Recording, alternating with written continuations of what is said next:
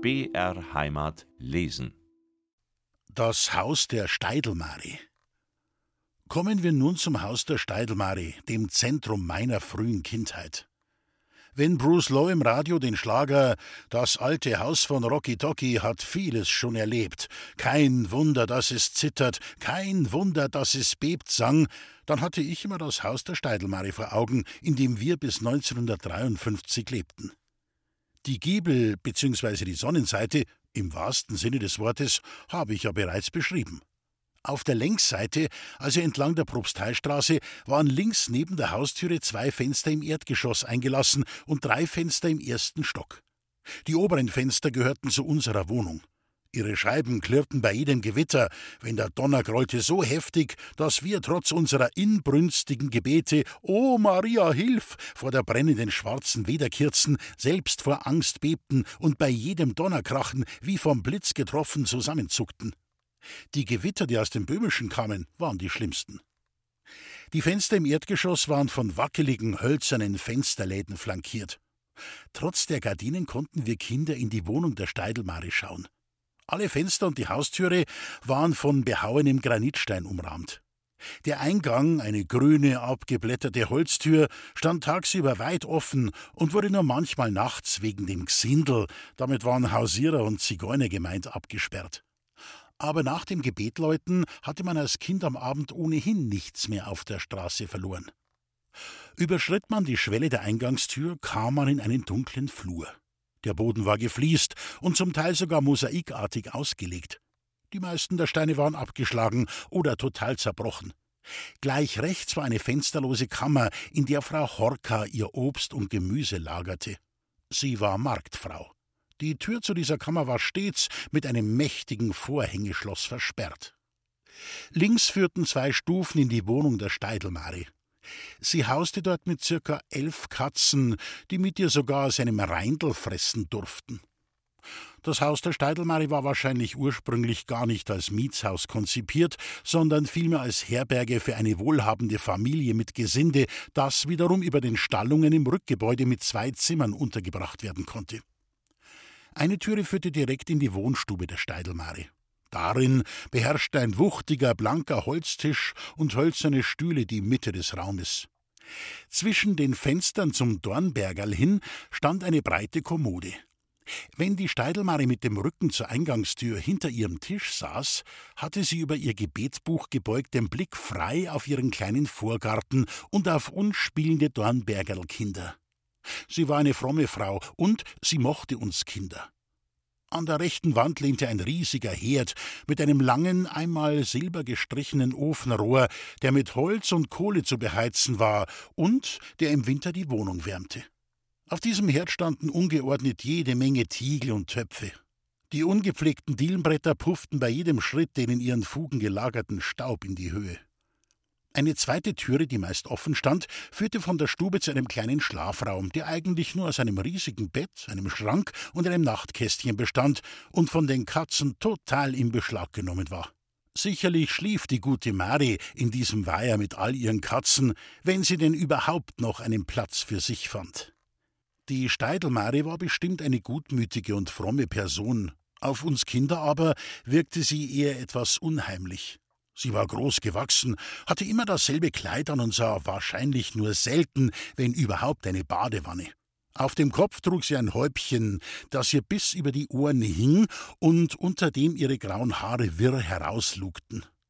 Ihre Oberlippe umrahmte ein Bart, bestehend aus langen grauen Haaren, die sie uns in ihrer kindlichen Fantasie als verzauberte Katze erscheinen ließen. Ihre Wohnung, die nur selten ein Besucher betrat, war ziemlich heruntergekommen. Für mich war es der schlimmste Auftrag, jeden Monat zum ersten zu ihr hinuntergehen zu müssen, um ihr das Wohngeld, 18 Mark in Bar, zu übergeben. Sie liebte Kinder gewiss und mich besonders und ließ es sich nicht nehmen, mir die nackten Arme, wenn ich im Sommer ein kurzärmeliges Hemd anhatte, vom Handgelenk bis zur Schulter hinauf mit nassen Lippen und kitzelnden Bartstoppeln zu küssen. Danach lief ich immer gleich zum Ausguss der einzigen Wasserstelle im Haus, der hinter der Obst- und Gemüsekammer der Frau Horker angebracht war und im Dunkeln des Flurs lag, um den inniglichst beschmatzten Arm unter dem fließenden kalten Wasser zu säubern. Beim Ausguss, wie wir diese Wasserstelle nannten, holte man nicht nur das Wasser zum Waschen, Kochen und Trinken in die Wohnungen, man schüttete dort auch das Abwasser weg, daher die Bezeichnung Ausguss. Der Ausguss bestand aus einem emaillierten Wasserbecken mit einem Messingwasserhahn darüber. Das Ganze sah aus wie Minnas Küchenschürze mit Bauch. Diese Wasserstelle lag im dunkelsten Winkel des Eingangsbereichs und wurde nur, wenn sie funktionierte, von einer nackten Glühbirne, die unter einem emaillierten weißen Teller hing, spärlich beleuchtet. Die Löcher im Boden des Ausgussbeckens waren meist mit Küchenresten und anderem Dreck verstopft, so dass das Schmutzwasser sich staute und nur langsam abfließen konnte. Gegenüber der Wasserstelle war linker Hand die Treppe, die zum ersten Stock führte. Sie war aus Holz gefertigt und schwang sich mit einer Unterbrechung auf halber Höhe, dem Zugang zum Hinterhaus, elegant in die Höhe. Das Geländer wurde von gedrechselten Holzstäben getragen. Unter der Treppe führten ausgetretene steinerne Stufen in einen dunklen, lichtlosen Keller. Hier wimmelte es nur so von Ratten und Mäusen, die es vor allem auf Frau Horkas Obstkammer abgesehen hatten. Die Holztreppe mündete im ersten Stock in eine Art Balkon, der sich in einem 90-Grad-Winkel an die Mauern schmiegte. Von ihm aus kam man in die einzelnen Zimmer. Ganz rechts war ein Raum mit einem Fenster zum Dornbergerl hin, den Frau Horka mit ihren drei Buben, dem Reinhold, dem Dieter und dem Nachkömmling Heinzi bewohnte. Sie hatte es als Flüchtlingsweib besonders schwer, in die Hausgemeinschaft integriert zu werden aber auch über das Problem mit den Flüchtlingen und das oftmals ablehnende Verhalten ihnen gegenüber werde ich noch berichten. Wir, das waren meine Mama, ihre Mutter und ihre beiden Söhne Hans und Otto und ich, bewohnten das große Zimmer neben der Frau Horka, dessen Fenster zur Propsteistraße und zum Dornbergerl hinausgingen. Zwischen unserem relativ großen Zimmer und dem Zimmer der Frau Horka lag eine kleine fensterlose Kammer, die vom Treppenhaus aus betreten werden konnte und von der man wiederum auch unsere Wohnstube erreichte.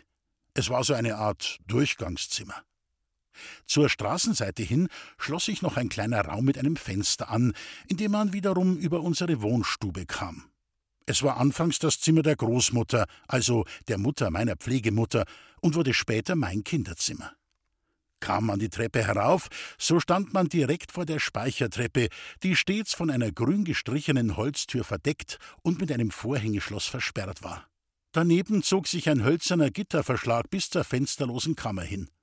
Die Holzlatten waren ebenfalls grün gestrichen und von der Innenseite mit Packpapier bedeckt, so dass man nicht in den dahinterliegenden Raum sehen konnte. Er war für uns eine Art Abstellkammer oder Vorraum, über den man aber auch in unsere Wohnstube gelangen oder über den man sie verlassen konnte. Und da meine Mama vom Sternbild Zwilling war und unter diesem Zeichen stehend unsere Wohnung mindestens einmal jährlich umräumte, war der Zugang zu unserer Behausung mal eine Tür im Gitterverschlag, mal kam man über die kleine dunkle Kammer in unser Heim. Die längste Zeit betrat man unseren Wohnbereich über die Gittertür. Da schaffte es meine Mama sogar, so eine Art Fahrradklingel in eine der Latten zu integrieren. Der Besucher musste eine Schraube drehen, damit ihn die Klingel mit einem schrillen Kreischen ankündigte. Unheimlich war der Dachboden. Eine steile, bei jedem Schritt knarrende Holztreppe führte zu ihm hinauf.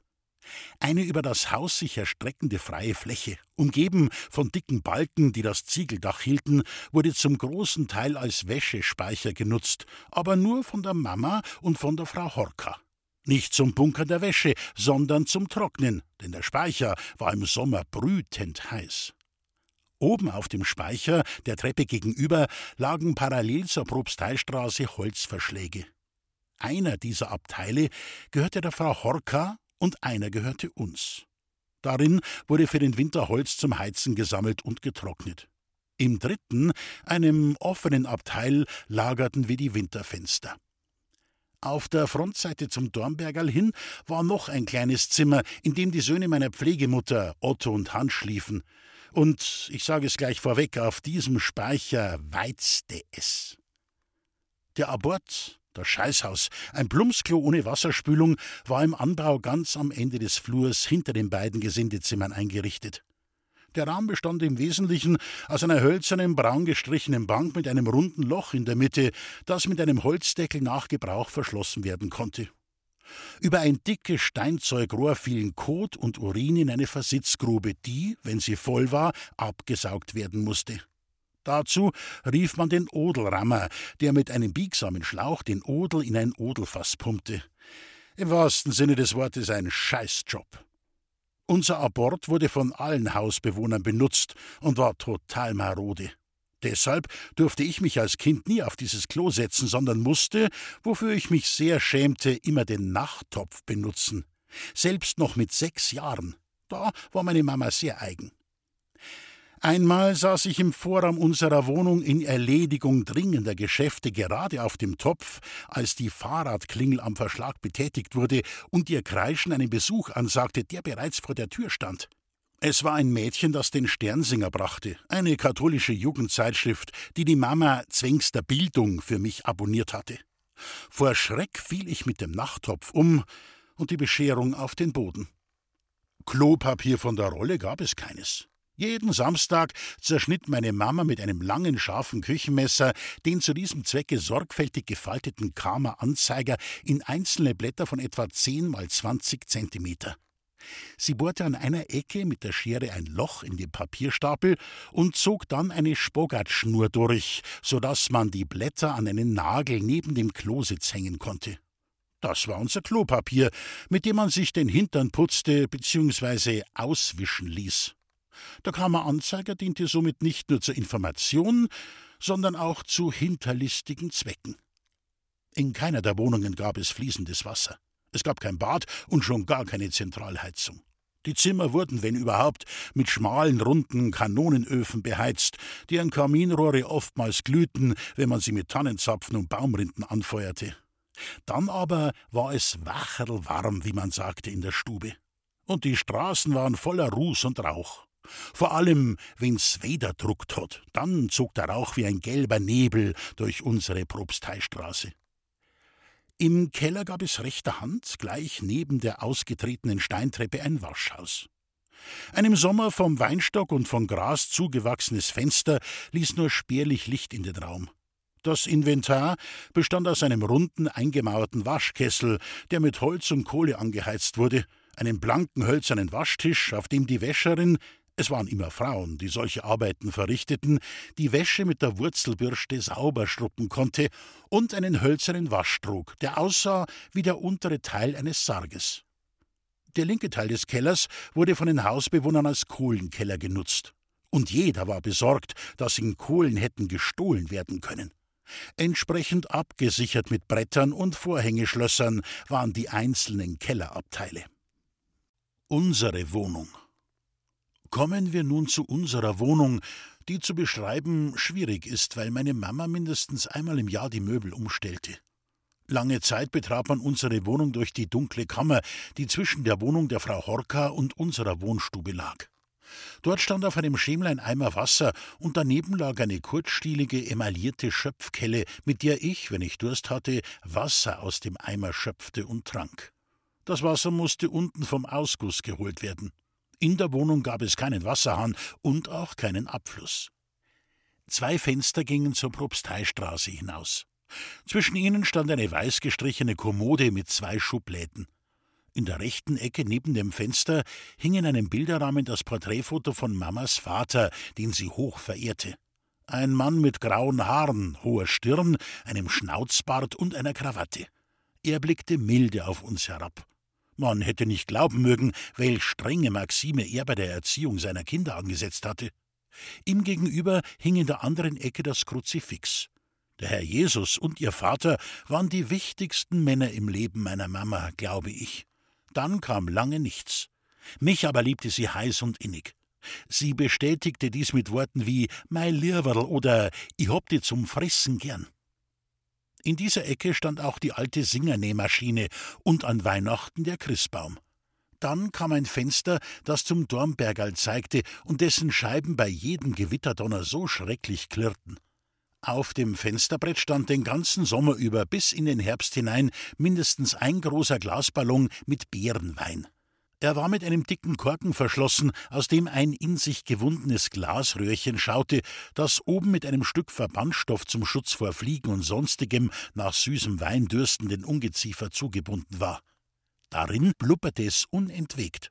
Das war ein gutes Zeichen dafür, dass der Beerensaft sich in Wein verwandelte.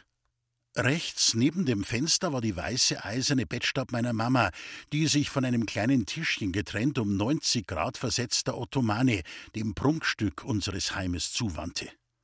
Die Ottomane war eine sofaähnliche gepolsterte Sitzbank mit halbrunden Armlehnen, also mehr so ein Kanapee. Die aber war meiner Mama besonders heilig, weil darauf ihr geliebter Vater fiebernd den Weg ins Jenseits angetreten hatte.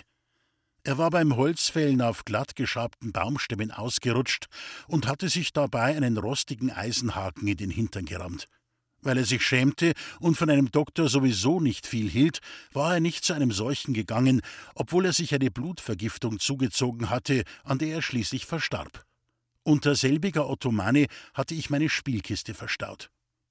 Für eine gewisse Zeit verhängte die Mama ihr Bett mit einem blau karierten Vorhang, der auf einem quer durchs Zimmer gespannten Draht hing und den sie am Abend beiseite schieben konnte. Sie liebte diese Art von Raumteilern, die sie bei jeder Möbelumstellung aufs Neue drapierte. An der Rückwand, nur ein wenig von der Ottomane entfernt, stand lange Zeit der wuchtige Küchenherd. Die eiserne Ofenplatte war von vier mit Ringen ausgelegten Feuerstellen unterbrochen. Die Ringe ließen sich mit einem Schürhaken entfernen. Man konnte damit die offene Feuerstelle dem Topf, die man gerade zum Kochen brauchte, so anpassen, dass die Flammen den gesamten Boden des Kochgefäßes gut bezüngeln konnten. Links war ein Wasserbecken in den Herd eingelassen, das man Wassergrandel nannte und aus dem man jederzeit heißes Wasser zum Löschen und Strecken von Soßen und Suppen schöpfen konnte. Die Frontseite des Herdes war weiß emailliert. Eine kleine Ofentür diente zum Anheizen und Nachlegen von Holz und Kohle. Die große Ofentür zum Kippen gehörte zum Backofen. Ein Aschenzuber fing durch einen Gitterrost die Asche auf. Der Zuber musste jeden Morgen geleert werden. Der Herd wurde zum Kochen, Backen und zum Erhitzen des Bade- und Putzwassers, aber im Winter auch zum Beheizen der Wohnstube genutzt. Immer wenn die Mama die Wohnung umräumte, musste auch der Küchenherd versetzt und erneut an den Kamin angeschlossen werden. Dazu wurde jedes Mal der Hafnermeister Sokol herbeigerufen, der für ein paar Makel ein neues Loch für das silbern gestrichene Ofenrohr in den Kamin schlug und das alte Kaminloch wieder verschloss. Manchmal schamottierte er auch gleich den Küchenherd mit neuen, feuerfesten Steinen. Der Hafnermeister Sokol, ein Ofensetzer, wohnte mit seiner Frau und seinem Enkel, dem Georg, in einem Hinterhaus am Birkenstein, am Ende der Propsteistraße. Zur Kücheneinrichtung gehörte auch ein Ohricht, eine Anrichte, ein kleiner Regalschrank, auf dem man das Essen vorbereitete bzw. anrichtete. Einen weißen eintürigen Kleiderschrank hatten wir auch. Der stand aber, weil meine Mama ständig die Wohnung umräumte, immer woanders und wurde schon auch mal als Raumteiler mit eingesetzt. Ein weißer Tisch mit vier weißen Holzstühlen drumherum stand in der Mitte unserer Wohnstube. Das wertvollste Möbelstück, auf das Mama besonders stolz war, war ein Regulator, eine Uhr mit Perpendikel und einem Schlagwerk, das den Klang des Londoner Big Ben imitierte. Dieser Praterer, wie meine Mama ihn trotz aller Wertschätzung, weil vom Vater ererbt nannte, hing zwischen den beiden Türen zum Vorratsraum und zum kleinen Schlafzimmer. Wir hatten keinen Eisschrank und schon gar keinen Kühlschrank, kein Radio, kein Bad, kein fließendes Wasser, keine Zentralheizung, keine Toilette, kein Telefon und auch kein Fahrrad. Unser einziger Luxus war ein vierräderiger Leiterwagen, der zum Transport von Holz und Kohle, aber auch von der Wäsche, die zur Bleiche gebracht werden musste, eingesetzt wurde. Wir zählten trotzdem nicht zu den Armen und lebten auch nicht von der Fürsorge, dem Vorläufer des heutigen Sozialsystems. Meine Mütter. Ich hatte zunächst zwei Mütter, eine, die mich zur Welt gebracht hatte und die ich Mutti und bei guter Laune Muttilein nannte, und eine Pflegemutter, die nannte ich Mama. Meine Mama war für mich als Kind meine richtige Mutter, die ich über alles liebte, auch wenn sie manchmal streng mit mir war. Sehr streng sogar. Meine Mutter war für mich eher eine vornehme Dame, die hin und wieder zu Besuch kam, schöne Sachen zum Anziehen und Spielen mitbrachte und auch immer etwas Gutes zum Essen, Geräuchertes und Würste, und die uns am Sonntagmittag zum Essen ausführte, ins Raner Bräustüberl oder ins Hotel Schauer beim Bahnhof. Meine Cousine Gabi, die immer mit von der Partie war, wenn Mutti mit uns essen ging, bevorzugte das Restaurant im Hotel Schauer, weil dort die Speisen auf silbernen Platten serviert und von diesen auf den Teller gereicht wurden. Oder man bediente sich selbst von diesen silbernen Platten. Im Bräustübel dagegen wurde das Essen nach dem Motto Hauptsache viel auf Wirtshausplatten angerichtet und serviert. So eine Wirtshausplatte war ein großer Teller aus derbem Porzellan mit drei Fächern, einem großen Fach vorne für das Fleisch und die Soße und zwei kleinen Fächern dahinter für die Beilagen. Meine Mutti fragte mich jedes Mal, was willst du denn essen? Das tat sie auch noch, als ich schon dreißig war. Sie kam aus einer Gastronomiefamilie und war es gewohnt, sich um das leibliche Wohl ihrer Gäste zu kümmern. Es war ihre Art, Liebe zu zeigen. Ich überlegte nie lange. Für mich kam immer nur ein Wiener Schnitzel mit Kartoffelsalat in Frage. Weil ich so schüchtern war, hauchte ich diesen Wunsch mehr, als ihn deutlich auszusprechen. Essen gehen zu dürfen machte mich stolz denn es hob mich ein wenig aus der unteren sozialen Schicht heraus, deren ich mir zwar nicht bewusst war, aber die ich dennoch irgendwie spürte. Der Reinhold, der Heinzi und der Dieter, aber auch Onkel Otto und Onkel Hans, die Söhne meiner Pflegemutter, gingen nie in ein Restaurant zum Essen. Und auch meine Mama hätte sich das nicht leisten können. Meine Mama war 46 Jahre alt, als sie mich in Pflege nahm. Sie sah viel älter aus, was ich als Kind jedoch nicht feststellte. Eine Mutter, die ihr Kind liebt, ist für das Kind immer jung und schön. Meine Mama ging nie zu einem Friseur. Sie hatte ihre ergrauten Haare, wie bei Frauen unserer sozialen Schicht üblich, streng nach hinten gekämmt und zu einem Zopf geflochten, der ihr fast bis zur Hüfte reichte, wenn sie ihn am Abend löste. Diesen Zopf wand sie jeden Morgen zu einem Nest zusammen, das von gebogenen Haarnadeln zusammengehalten wurde. Am Abend, vor dem Zubettgehen, entflocht sie das Nest wieder. Manchmal kitzelte sie mich mit dem Ende ihres Zopfes ins Gesicht und sagte: Mein Lieberl, ich hab dich zum Fressen gern. Das machte mich sehr glücklich. Meine Mama hatte eine tiefe Stimme und eine Zahnprothese, ein künstliches Gebiss. Sie hatte nach ihrer Kropfoperation, von der sie oft und ausführlich erzählte, infolge der Narkose alle Zähne im Oberkiefer verloren. Außerdem sagte man, dass eine Frau bei jedem Kind, das sie kriegt, mindestens einen Zahn verliert. Also hat sie zwei Zähne für ihre Söhne Hans und Otto geopfert. Und einen für mich, glaubte ich. Während der Woche trug meine Mama meist eine bunte Kittelschürze. Das war ein schlichtes Arbeitskleid, das man vorne von oben bis unten zuknöpfen musste. Am Sonntag aber, wenn wir in die Kirche gingen oder von Muttilein zum Essen eingeladen wurden, zog sich meine Mama schön an. Sie trug zu solchen Gelegenheiten gerne eine beige Seidenbluse mit dünnen braunen Streifen und silbernen Knöpfen, einen schwarzen Rock, im Sommer eine dunkle Jacke und im Winter einen dunkelblauen Tuchmantel dazu. Sie zog über ihre oftmals geschwollenen Beine dünne Wollstrümpfe, die sie am Samstag zu stopfen pflegte. Ich sollte eigentlich gar nicht hinschauen, wenn sie die Strümpfe anzog und mit den Strapsen befestigte. Das war unschamhaft, und sowas brachte meinen Schutzengel angeblich zum Weinen. Aber manchmal habe ich schon hingeblinzelt. Ich habe nie erlebt, dass meine Mama sich etwas zum Anziehen kaufte. Das wenige, das sie im Schrank hängen hatte, trug sie viele Jahre. Manchmal brachte Mutti Kleidung von ihrer Schwester Fini aus Landshut mit einen Rock, eine Bluse aus Seide oder gar feine Wollstrümpfe, die Mama dann auch an jedem Samstagnachmittag über ein abgegriffenes rotes Stopfei zog, um die Löcher auszubessern. Meine Mama hat sich auch nie geschminkt und sie kannte auch kein Parfüm, nicht einmal das damals übliche 4711 oder Lavendel uralt. Dennoch roch sie gut, wenn ich neben ihr in kalten Winternächten im Bett lag und ich mich an sie kuschelte. Ich fühlte mich wohl und geborgen. Meine Mama war geschieden. Sie hatte als junge Frau einen Maurer aus Lohhof kennen und lieben gelernt, von ihm zwei Kinder bekommen und zwei Häuser mit eigenen Händen gebaut.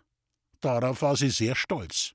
Ihr Mann trank gern, wurde zum chronischen Alkoholiker, hatte andere Weiber und begann seine Frau und die beiden Söhne zu verdreschen, wenn ihm etwas nicht passte.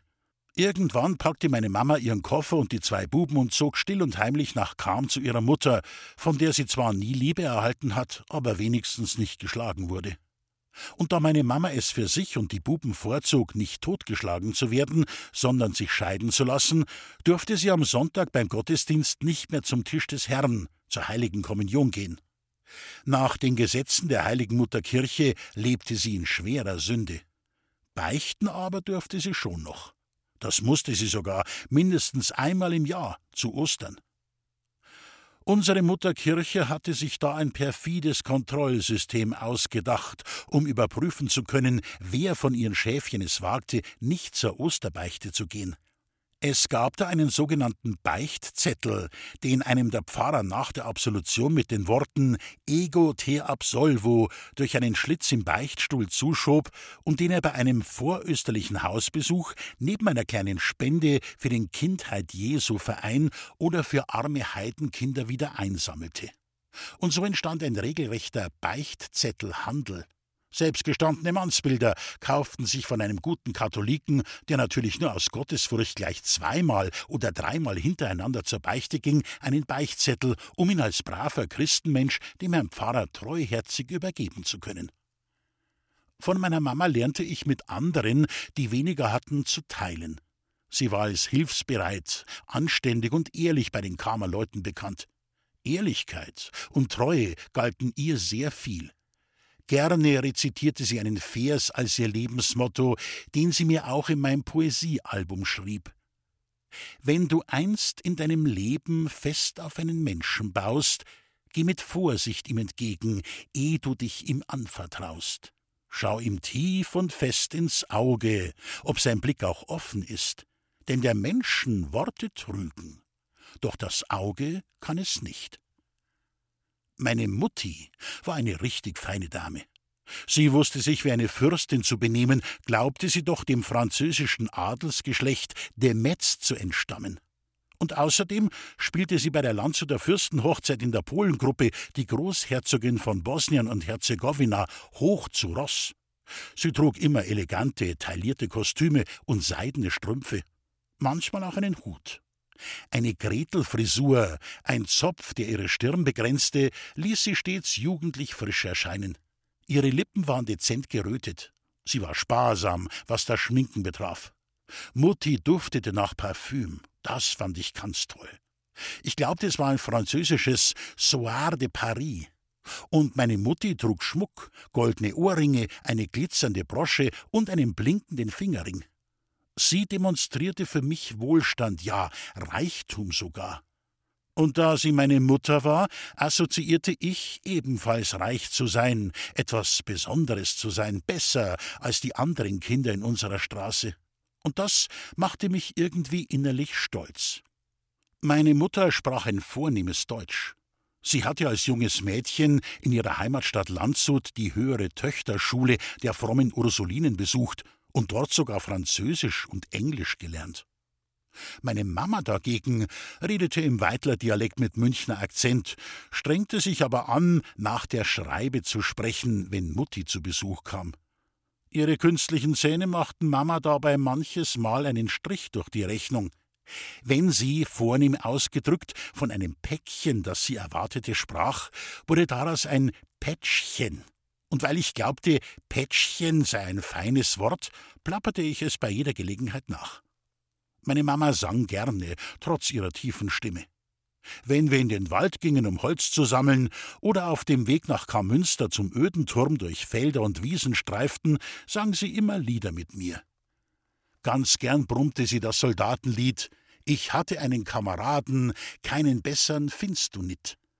Das Wort nit kapierte ich nicht, war ich doch nur mit na oder net als Verneinung vertraut. Das heißt nein, erklärte sie mir immer ganz geduldig. Ich lernte sehr bald sprechen.